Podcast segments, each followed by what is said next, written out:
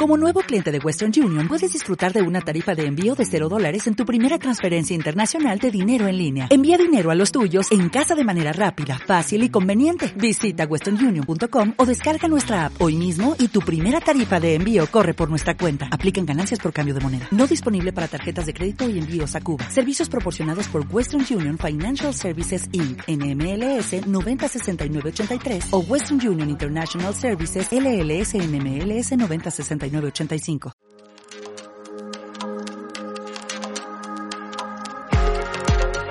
Hey, soy Néstor Salas, pastor del Centro Cristiano Esperanza de Valencia. Este es nuestro podcast y queremos agradecerte por acompañarnos. Espero que puedas ser inspirado, desafiado a crecer en tu fe y que puedas ver a Dios moverse en tu vida. Disfruta del mensaje. Interesante ver a lo largo de, estas, de estos domingos cómo Dios nos ha desafiado con, con esta palabra del gran apagón, sobre todo en el tiempo en el que estamos viviendo, donde se está hablando mucho de esto, pero también se... Y, y lo que hablábamos, siempre va a haber algo nuevo. La cuestión es cómo yo voy a vivir. ¿no? Ahora estamos hablando de la nueva cepa sudafricana y que esto y que lo... O sea, y, y, el, y el gran apagón y después no sé qué. Siempre va a haber algo que va a querer producir temor en nuestras vidas. Siempre va a haber algo que va a querer apagar tu vida, que te va a llevar a vivir tu vida en el día a día, que va a llevar a que yo viva mi día, mi día a día sin pensar en lo que Dios tiene para mí, por la preocupación. Y no está mal a veces tener temor, no está mal a veces estar preocupado. El problema es cuando el temor controla y maneja nuestras vidas. Todos hemos tenido miedo y todos hemos sentido miedo alguna vez en nuestras vidas, ¿verdad que sí? Y si no, no te preocupes, lo vas a sentir. Yo me acuerdo cuando les decía eh, en una ocasión, cuando, cuando fui a hacer paracaidismo, gracias al hermoso regalo que me hicisteis vosotros, cuando saco las patitas del avión y veo el vacío hacia abajo, dije, Padre, a ti me encomiendo, ¿no? Todos tenemos esa sensación. El problema es si vamos a dejar que esa sensación de miedo nos controle o no. Y ese es el problema de lo que sucede en nuestra vida cuando el diablo usa miedo. Por eso, ah, cuando estábamos hablando acerca de la, de la vida de Elías, por eso ah, Elías, a lo largo de toda esta serie que hemos hablado de él, hemos visto de cómo este hombre, este profeta de Dios, este hombre que causó un antes y un después, causó el principio del fin de la adoración al profeta Baal. O sea, ese hombre vio su vida apagada cuando entró en temor y con miedo por la palabra de una mujer llamada Jezabel. Esa mujer que le dijo, así como tú hiciste, yo te voy a hacer a ti, yo quiero tu cabeza mañana. Y, es interesante ver lo que dice allí en 1 Reyes 19.4 hasta un momento, fíjate, tanto se apagó la vida de Elías que él dice así, basta ya Señor, quítame la vida, pues yo no valgo más que mis antepasados. Fíjate cómo se acabó la vida de Elías. Está diciendo, quítame la vida. No, ese no es el pasaje. Esto es lo que le estaba diciendo Elías. Su vida se estaba apagando por el temor producido en su vida a causa de una mujer que había hablado algo a su vida. Y esto es lo que quiere lograr el diablo en cada uno de nosotros. Mira, el, el, apagón en la vida de Elías se produce cuando dejó de escuchar a Dios y empezó a escuchar las amenazas. El apagón se produce en tu vida cuando tú y yo dejamos de ver lo que Dios ha hecho. ¿En cuánto Dios ha hecho cosas grandes en su vida? Y si no lo ha hecho, tienes que experimentarlo. ¿Sabes por qué? Porque lo que experimentas de Dios es lo que te lleva a tener la certeza y la seguridad de que aunque vengan cosas difíciles, Él sigue siendo Dios. Elías había visto fuego descender del cielo. Cómo Dios le daba la victoria frente a los 450 profetas de Baal y las 400 profetisas de. Vio. Y minutos más tarde Elías estaba queriendo morir. Se decía, Dios, quítame la vida. Es lo que el diablo quiere hacer con nosotros. Es lo que el diablo quiere producir en tu vida y en mi vida, que nuestra vida se apague a tal punto de que no merezca la pena seguir viviendo. Te decía en uno de los domingos anteriores que eh, en España tenemos el récord de suicidios de la, de la Unión Europea en niños menores de 15 años. En Valencia tenemos uno de los altos más por, uno de los altos de los porcentajes más altos de suicidio en adolescentes. Gente que como Elías dice, prefiero que mi vida se apague a que seguir viviendo de esta manera, con el miedo, con el temor, con la incertidumbre de lo que va a venir mañana. Y no estoy hablando que son personas, estoy hablando de adolescentes, 15 años hacia abajo, donde se supone que tendríamos que tener, o donde tú y yo en esa época, algunos hace mucho tiempo atrás, teníamos todas las ganas de vivir y de comernos el mundo. Pero hoy los niños están queriendo suicidarse. Por eso es muy importante cuando hablábamos acerca de esto es a quién estoy escuchando. ¿Por qué? Porque el gran apagón es el que se produce en nuestra vida cuando vivimos en temor. ¿Por qué? Porque dejo de escuchar a Dios y empiezo a escuchar lo que hay afuera. Cuidado con esto, cuidado con aquello. No prepárate para el gran apagón. Acumula todos los papeles higiénicos que pueda, baterías, linterna. Este, prepárate para la segunda. O sea, y no está mal, eso es, bueno, es, es, interesante, es importante estar al día, no me malentiendas, pero no puede controlar tu vida a tal punto de que tú prefieras morir y no puedas estar con gozo, pasión, porque hay un mejor futuro para tu vida. Que el temor te llegue a controlar y te llegue a encerrar en tu casa, en tu hogar, a fin de que no puedas tener conexión con nadie más por el miedo a. Y tú me puedes decir, sí, pastor, pero que en la sexta dicen, esa es del diablo, no la escuches. Escucha otras. Aprende a buscar la información en la vía correcta. Escuches cualquier tontera. No mires cualquier video de YouTube que está girando por ahí. No escuches cualquier podcast o cualquier mensajito que te envía alguien de esos que te invaden de WhatsApp todas las mañanas. A menos que sea una palabra que te rete y que te desafíe. La pregunta es a quién estoy escuchando. ¿Sabes por qué es importante? Porque cuando nuestra, nosotros vivimos con temor, nuestra vida se apaga, porque cuando vivimos de esta manera no somos capaces de mirar con visión hacia el futuro. El temor paraliza nuestras vidas, el temor evita que podamos despegar, el temor evita que podamos escuchar a Dios. Entonces en este tiempo donde estamos terminando este año y donde supuestamente vienen más restricciones ahora para Navidad y tú dices, pero ¿cómo?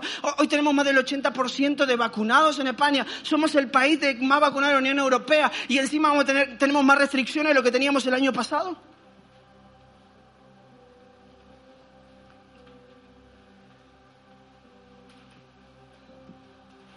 Yo no sé qué el diablo está haciendo en tu vida. Pero seguramente está haciendo lo que quiere hacer en la vida de todos. Porque la palabra dice una cosa, una cosa clara. El diablo no vino sino para robar, matar y destruir. Robarte tu felicidad, tu paz. Para matar tu vida, tu propósito, tu destino. Para destruir tu economía, destruir tu familia, destruir tu futuro. Eso ha sido siempre.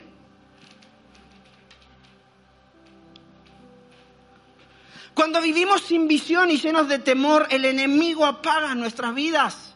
Fue lo que le pasó a Elías. Elías en un momento, después de haber visto lo que vio de Dios, se fue hacia un lugar, estuvo escondido en un lugar, hasta que deseando morirse, porque se acabó su visión. Yo te quiero preguntar esta mañana, ¿qué estás anhelando, visionando para los próximos años en tu vida?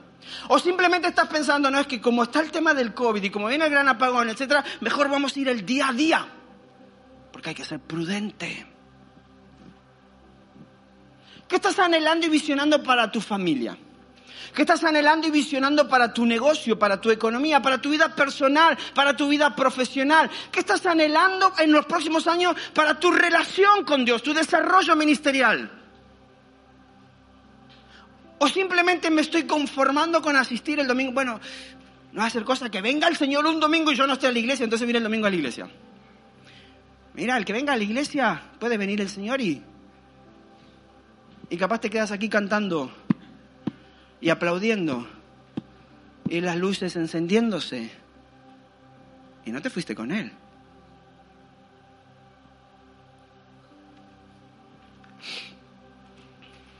¿Sabes por qué necesitamos una visión y por qué es importante una visión? Porque todos vamos a llegar a algún lugar, pero no todos vamos a llegar a ese lugar a propósito.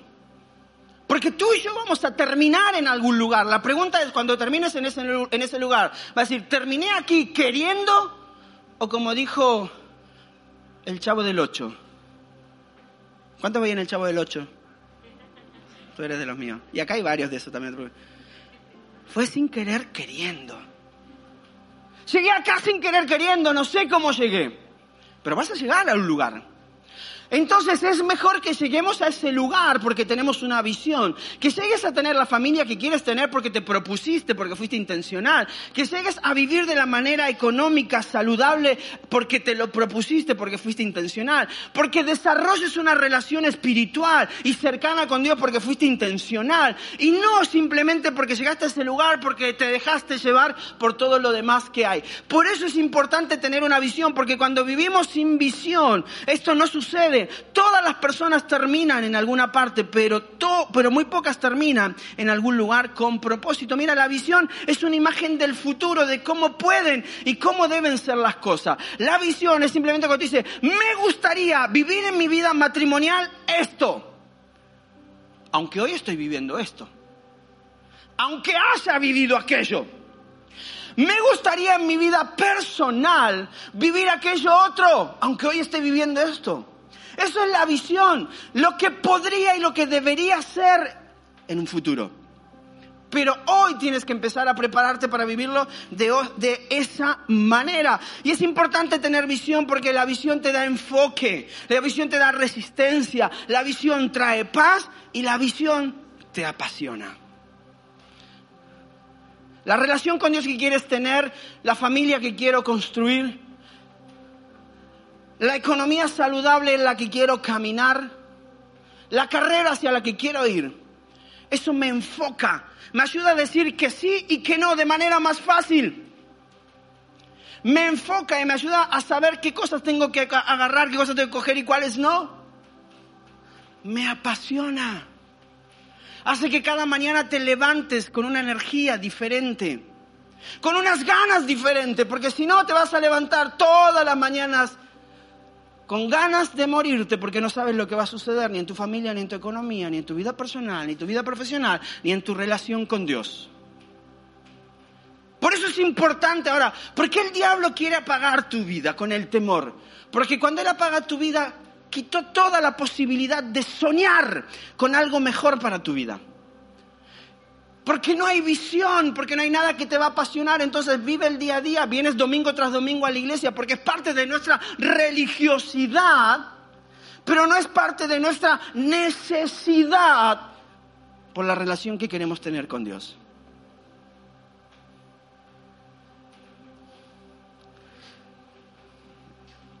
Ahora, si nos falta esa visión, si no sabemos hacia dónde vamos, no estamos enfocados en nuestra vida, si no tenemos claro hacia dónde ir, entonces no vamos a poder dar los pasos necesarios. ya nos hablaba el domingo pasado acerca de los pasos que tenemos que dar necesarios para alcanzar la visión. Y, y, esto es importante porque para llegar al destino hay que estar dispuesto a recorrer un camino. Tú no puedes llegar a un lugar sin estar dispuesto a recorrer ese camino. Tú no puedes llegar a tener una mejor educación, a tener una carrera, a tener la familia que estás soñando, los hijos que estás soñando, ah, eh, los suegros, bueno, te tocaron. Entonces, ah, no puedes llegar a tener lo que estás soñando si no recorres el camino. No puedo llegar a una relación con Dios y yo no estoy dispuesto a recorrer el camino que necesito recorrer para llegar a esa relación con Dios. Y, dos cosas interesantes que, hablaba Caloyán que, que me encanta, que cada vez que Dios llamó a un hombre, a, a una mujer, a una visión, lo primero que hizo fue hacerlo salir del lugar donde estaba. Por eso Dios le dijo a Abraham, sal de tu tierra y tu parentela y vete a la tierra que yo te mostraré. La visión no siempre está clara. Abraham salió dice la palabra, caminando en fe. Pero había una palabra de parte de Dios, pero él caminó hacia eso. Tenemos que salir del círculo de comodidad para caminar hacia la visión. Para veces es más cómodo seguir escuchando lo que escuchamos y preparándonos para lo que nos dicen, nos tenemos que preparar, en vez de buscar cuál es la visión de Dios y el propósito para nuestra vida. A veces dejamos de soñar porque tenemos la perspectiva incorrecta. Era otra de las cosas que nos hablaba Caloyán. ¿Sabes cuál fue lo importante? Mira, cuando Dios le dice a Abraham, ¿Se acuerdan de este pasaje, no? Quizás eh, Abraham fue uno de los primeros patriarcas de la fe, ¿ok? Uno de los primeros hombres. Cuando Dios habla de, de, Jesús habla de su genealogía, habla de el Dios de Abraham, de Isaac y de Jacob, ¿ok? Abraham, uno de los primeros patriarcas. Y Abraham es amado por Dios, pero Dios le da una promesa a Abraham. Y me encanta esto, porque la promesa de Dios para tu vida nunca está de acuerdo a tu perspectiva, está de acuerdo a su perspectiva. Por eso Dios le dice a Abraham, Abraham se encontraba dentro de una tienda, de una jaima, algo grande, estaba ahí adentro. Y Dios le dice, te voy a dar una visión, pero para darte la visión necesito que salgas de tu tienda. Para que veas cuál es mi perspectiva, porque Dios le podría haber dicho a Abraham, mira los cielos. Y Abraham dentro de estas cuatro paredes mirando si está, está negra la cosa. Pero Dios le dice, sal y afuera de la tienda, yo te voy a mostrar una perspectiva diferente que es la que, que tú no tienes. Y si tú puedes contar las estrellas, así va a ser tu descendencia. Porque la perspectiva de Dios es diferente a la tuya y a la mía. Él ve las cosas que tú no ves y que yo no veo. Y por eso yo tengo que caminar en fe hacia lo que Él tiene para mí. Entonces es muy importante lo que estoy escuchando. Porque eso produce temor o produce coraje en mi vida para ir hacia lo que Dios tiene para mí. Es muy importante lo que estoy escuchando. Es muy importante que desarrolle una visión, que tenga una visión, porque eso produce enfoque, porque produce resistencia, porque produce paz, porque me apasiona. Pero es muy importante que entienda que Dios necesita moverme de mi comodidad para tener o alcanzar. Mira, para alcanzar la familia que quieres tener vas a tener que salir de tu zona de confort. Para alcanzar, un, para llegar a tener una carrera, hacer un estudio, formarte en algo, vas a tener que salir de tu zona de confort. Vas a tener que dejar de, estudiar como estudiaba, dejar de ser un poco más vago, aragán, para ponerte y esforzarte un poco más. Vas a tener que ver de acuerdo a la perspectiva de Dios. Y yo quiero terminar en esta mañana, con esta última parte de la serie, hablando acerca de algo sumamente importante. Primera de Reyes, capítulo 19, versículo 11, terminando con la vida de Elías, dice así, el Señor le ordenó, sal y preséntate ante mí en la montaña. ¿Dónde le dijo? Primero le dio una orden, ¿qué le dijo? Sal. Como dijo Caloyán el domingo pasado, Él te quiere sacar de donde estás. Tú no vas a escuchar a Dios haciendo siempre lo mismo. Vas a tener que salir, o voy a tener que salir del lugar donde estoy para ir y presentarme dónde? En la montaña. Porque dice, porque estoy a punto de pasar por allí. O sea, Dios le está diciendo, yo voy a pasar por ahí. Si tú no estás, te lo vas a perder. No sé si alguien me está logrando entender. No, Señor, tú me vas a hablar aquí en mi comodidad. Papas. Dios no te va a hablar en la comodidad. Porque cuando Dios te quiere dar una visión que transforma tu vida, no te va a dejar cómodo. No, señor, aquí, hoy domingo con el frío que hace, el cafecito que me trajo mi esposa a la cama, acá tú me vas a hablar. Te está diciendo, yo voy a pasar y te lo vas a haber perdido.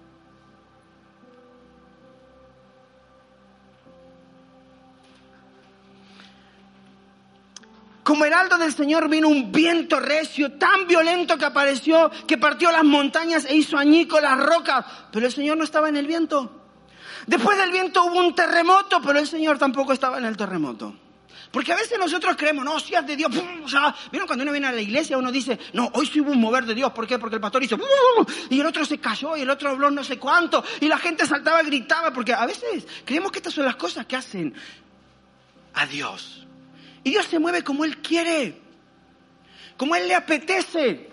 A veces hay más presencia de Dios en el silencio que en todo el ruido que tú y yo podemos hacer de manera emocional, creyendo que Dios está ahí.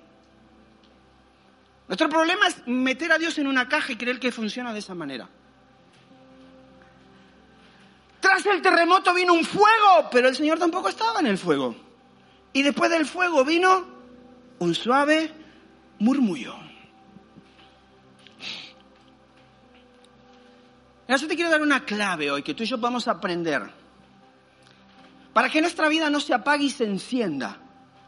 ¿Y sabes cuál es esa clave después de, haber dejado el temor, de haber aprendido a escuchar lo correcto, de, de, entender que la visión es importante porque produce enfoque, resistencia, paz, pasión en nuestra vida, que tenemos que salir de la zona de confort y ver de la perspectiva de Dios? ¿Sabes cuál es la clave? Buscar a Dios. La única forma que tú encuentres el propósito y la visión para tu vida es buscar a Dios. En la Biblia, como en muchas otras tradiciones religiosas, la montaña no es simplemente un lugar geográfico. La montaña en la Biblia es un lugar simbólico, es un lugar espiritual. Por eso a la mayoría de los hombres que Dios habló, los llevó a dónde? A la montaña. ¿Tú sabes lo que significa ir a la montaña? Mira, yo tengo algunos que van a ir conmigo a legendarios ahora en febrero. Cuando regresen te van a contar lo que es ir a la montaña. ¿Alguno ha hecho senderismo? ¿Alguno caminó algún día?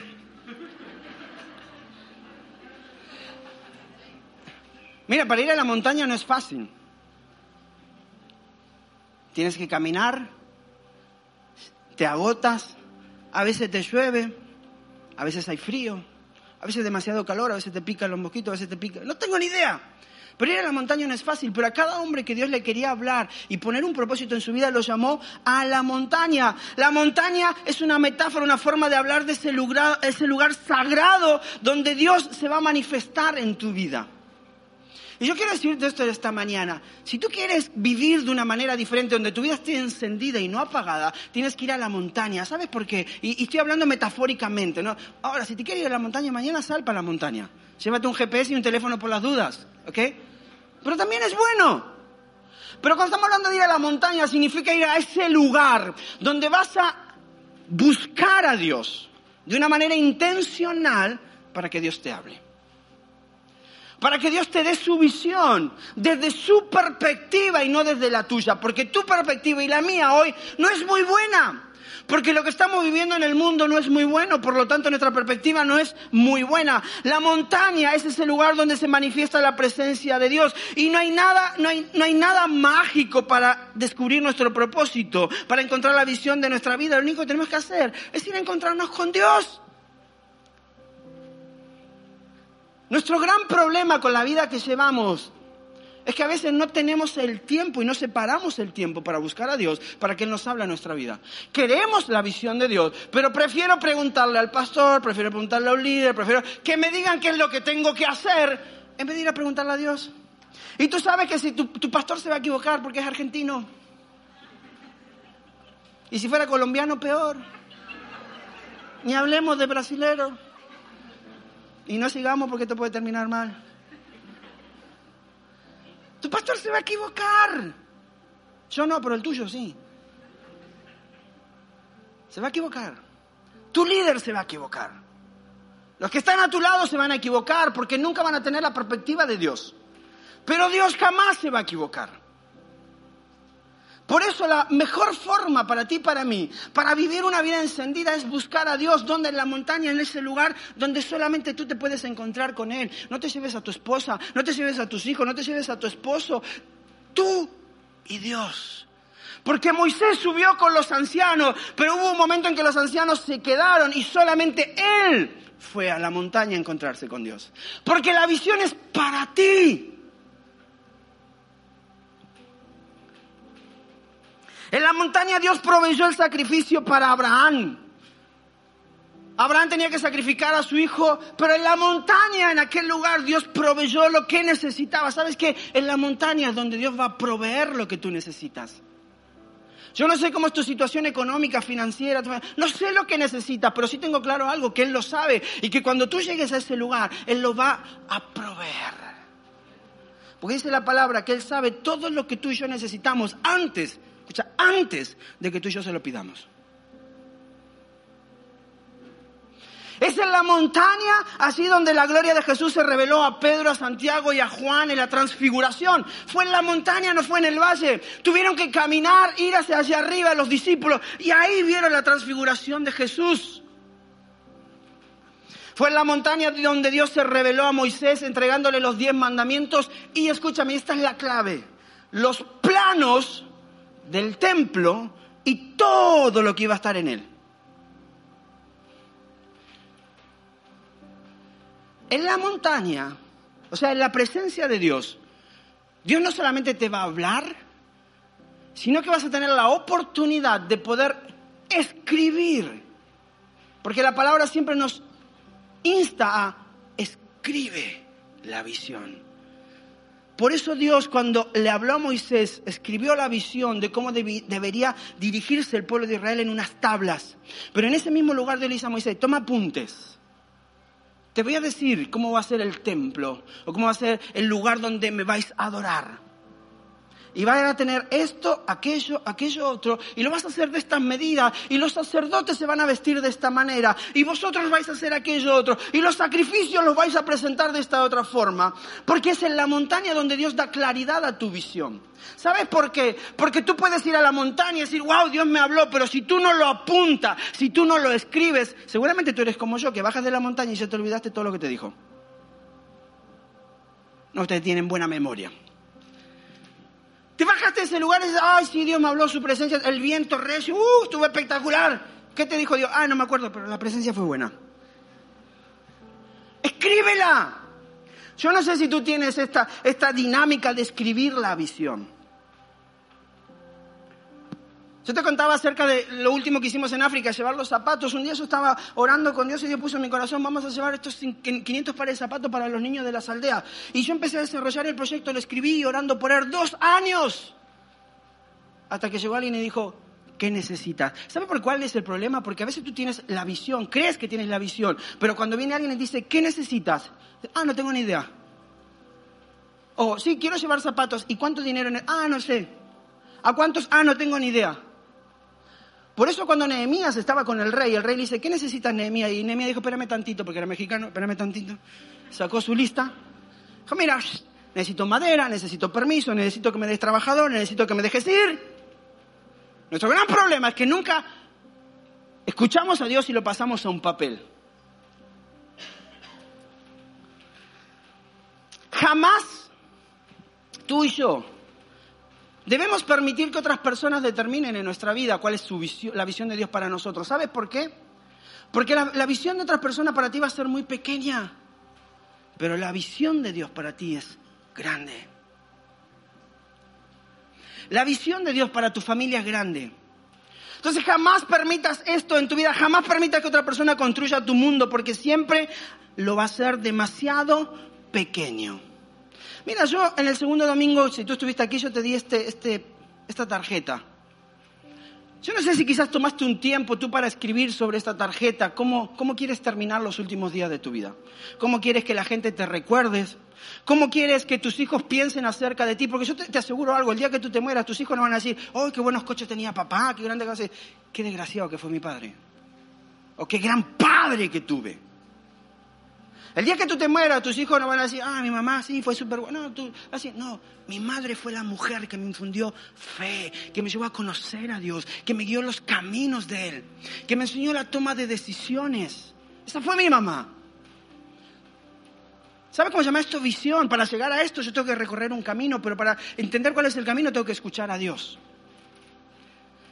Y solamente puedo escuchar a Dios si yo lo busco a Él en la montaña. Y la montaña es simplemente una metáfora de ese lugar donde tú te encuentras con Dios. Quizás es tu baño, quizás es tu cuarto, quizás es algún lugar donde te vas o te vas a la montaña. Pero si tú y yo queremos que nuestra vida siga encendida y que no se apaguen, necesitamos escuchar a Dios. Me gusta porque Dios le dice a Moisés, mira, y, aquellos que por ahí, algunos por ahí me dicen, no, pastor, pero las luces, el humo no son de Dios. Y, mira, después puedes leer ahí en la Biblia cuando Dios le habla a Moisés. Dice que había trueno, luces, humo. O sea, Moisés estaba más adelantado que todos nosotros. Antes que existiera esto, Moisés ya lo estaba disfrutando en la montaña. Y se lo dio Dios. Dice que todo eso tembló, truenos, humo, luz. O sea, eso fue una locura. Y así Dios le dio todas las cosas, pero me encanta porque cuando Dios le da, le dice a Moisés lo que tiene que hacer, Éxodo 25, 40, dice, mira y hazlos conforme al modelo que te ha sido mostrado, ¿en dónde? En el monte. Cuando Moisés tiene que llevar a cabo la visión de Dios, de cómo va a ser ese lugar donde el pueblo de Dios le va a adorar, lo que tiene que llevar adentro, cómo se va a regir, le dice, hazlo conforme al modelo que te di. ¿Saben lo que hizo Dios en aquel lugar? Le dijo a Moisés, saca papel y lápiz que te voy a dictar. Ahí tuvimos el primer arquitecto. Haz los planos del templo. Yo te voy a decir cómo va a ser. El tabernáculo. Yo no sé cómo eres tú, o cómo tú lo estás haciendo, pero quiero desafiarte en esta mañana a que en este tiempo de incertidumbre y todo lo que estamos viviendo y, lo que viene del gran apagón y, y las variables, y lo que sea, no dejes que el diablo apague tu vida. Todo lo contrario, deja que Dios la encienda porque hay una gran visión para tu vida. Pero para eso solamente hay una forma de encontrarla, que busques a Dios. No te lo va a decir tu pastor, no te lo va a decir una iglesia, no te lo va a decir un líder, no te lo va a decir tu esposo ni tu esposa, quizás Dios lo utiliza para, solamente te lo va a decir Dios. Solamente Dios puede darte los planos de lo que tienes que construir en tu vida. Por eso dice, cuando, cuando Dios entregó así eh, con Moisés, lo que hablábamos recién en, el monte, en el monte Hebrón, que también llamado el monte Sinaí, habían truenos, habían relámpagos, habían luz, había humo, había una presencia de Dios, todo temblaba. Pero en ese mismo lugar, mucho tiempo después, Dios le habla a Elías a través de un silbido apacible. Porque Dios te habla a ti en el mismo lugar, diferente a otras personas. Dios no habla a todos por igual. No utiliza los mismos métodos con todos, aunque estés en la misma iglesia, sentado en la misma silla, en la misma familia. Dios nos habla de maneras diferentes. Pero lo importante es que Dios nos hable. Porque tanto a Elías como a Moisés le dijo, te voy a dar una visión. Y como dice el hijo, apunta. Y cuando bajó Moisés le dijo, ahora hazlo de acuerdo a cómo te lo mostré. ¿Qué visión tienes para tu vida? Dice Proverbios 16, 9. El corazón del hombre traza su rumbo, pero sus pasos los dirige Dios. ¿Quién dirige los pasos? Pero ¿quién traza el rumbo? Tú. Dios te dio la palabra, lo tiene que decir, este es el camino que voy a caminar. Y esto es interesante porque si no tienes un plan, Dios no tiene cómo dirigirte. A veces, no, Señor, dirígeme, yo diciendo menso, pero si no me dijiste para dónde. No me dijiste dónde quieres llegar. No, Señor, dirígeme, sí, pero no me dijiste cómo quieres tener tu familia. No, Señor, dirígeme así, pero no me dijiste cómo quieres tener tu vida eh, económica, no me dijiste cómo quieres tener tu vida profesional, no me dijiste cómo quieres desarrollar el ministerio, tu relación espiritual conmigo. No me dijiste. Porque Él dirige tus pasos, pero tú trazas el rumbo. Y yo quiero que podamos hacer algo práctico en esta mañana. Al finalizar la reunión, tú vas a tener allí en el punto de información un sobre como este, donde queremos ayudarte como iglesia a que tu vida se encienda.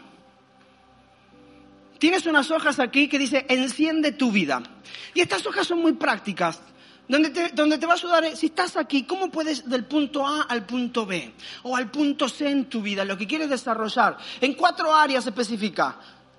Tu vida económica, tu relación y tu espiritualidad. Tu vida personal, tu vida espiritual.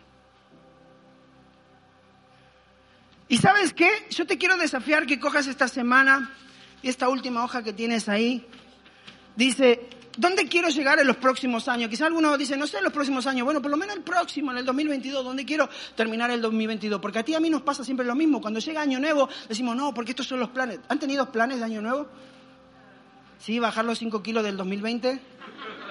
Quizás se volvieron 10 por los del 2019 más el 2020. Y si le sumamos el 2018, ni hablemos. Todos tenemos buenas ideas a final de año de los propósitos y nos comemos las uvas creyendo que esas uvas mágicas nos van a llevar a alcanzar el propósito de Dios. No, esas uvas te van a torar más que otra cosa. Te van a engordar porque tienen mucho azúcar. 12 uvas atragantando. ¡Oh, la campana! ¡Dos campanas! A veces estás con la llave, pero aguanta la campana, no puedes llevar por la dieta y no sabes cuántas uvas se llevan metidas.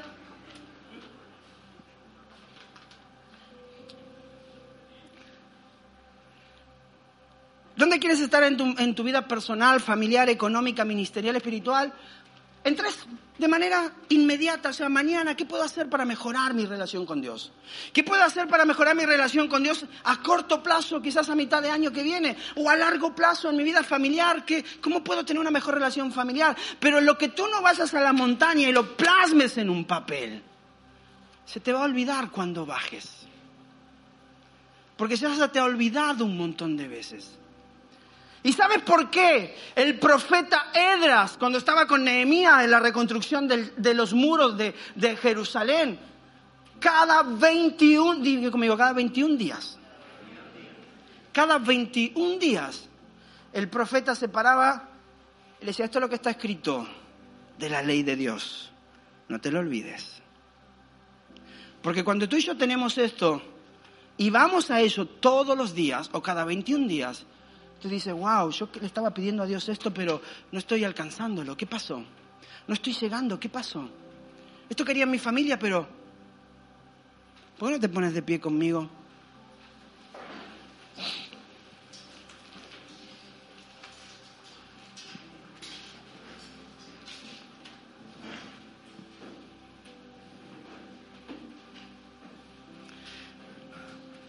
Simplemente recuerda esto, iglesia. Jamás permitas que una persona construya tu mundo, porque siempre lo va a hacer mucho más pequeño de lo que Dios quiere. Por más que tenga el mejor corazón, siempre lo va a hacer más pequeño de lo que Dios tiene para ti. La única forma de que tú puedas construir tu mundo, la visión que Dios te da, es escuchando a Dios. Solo a Dios. Pero ¿sabes cuál es la clave? Ve a la montaña. No hay otra. No, voy a ir a la iglesia. No, no, ve a la montaña. No, voy a ir con... No, ve a la montaña. Y cuando estés ahí, y quizás este puede ser el desafío que puede hacer esta semana, cuando cojas esto, lo leas, y te vas un momento con tu lápiz o en tu boli a ese lugar y dices, Señor, háblame. Y mientras escucha a Dios hablando, empieza a apuntar, y aunque parezca muy loco, Era el año 2020, 2004, 2001. Yo estaba en México. Y justamente mi suegro, el que hoy es mi suegro, el papá de Annie, fue a predicar a la escuela donde yo estaba. Estábamos hablando de visión. Y nos dice, coge tu cuaderno, coge tu hoja y vete a un lugar en todo este campo. Adora a Dios. Y empieza a escuchar lo que Él tiene para ti. Yo me fui a un lugar ahí cerca de, de la cocina, no sé por qué la cocina siempre me tira, pero llegué ahí. Me senté en el suelo, cogí mi hoja, mi boli, y empecé a adorar a Dios así donde estaba. Y a cantarle y a orar diciendo, Señor, ¿para qué estoy acá? ¿Para qué me pusiste en este mundo? ¿Por qué estoy hoy en México estudiando? ¿Qué es lo que viene por delante? Y cojo esa hoja y empiezo a dibujar. Yo soy malísimo dibujando, te lo puedo mostrar hasta el día de hoy, tengo ese dibujo. Soy malísimo dibujando, pero yo empecé a dibujar todo lo que Dios me iba diciendo. Y dentro de eso que dibujo, dibujé a mi esposa. Yo no sabía que iba a ser Anaí mi esposa. Todavía mi suegro no había tenido el privilegio de regalarme su libro para que yo conociera a su hija. Y dibujo a mi esposa, así como yo sé dibujar, como haces tú, una cabecita, cuatro palitos, un vestidito. Y yo le puse un micrófono en su mano.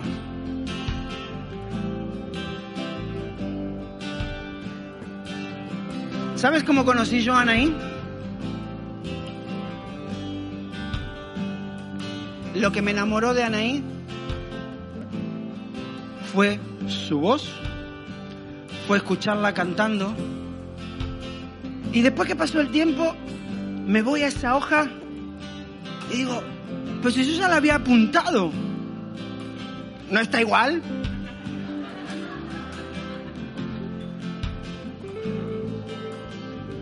Iglesia, no dejes que el diablo apague tu vida. No dejes que el diablo te quite los sueños de tener una mejor familia, una mejor salud en tu economía. No dejes que el diablo te robe lo que Dios tiene para ti simplemente porque no estás dispuesto a separar un tiempo, a irte a la montaña, tomar un tiempo con Dios, lo que te lleve una hora, dos horas, cinco horas, lo que sea, porque desde ahí va a determinar mucho lo que vas a vivir en tu vida.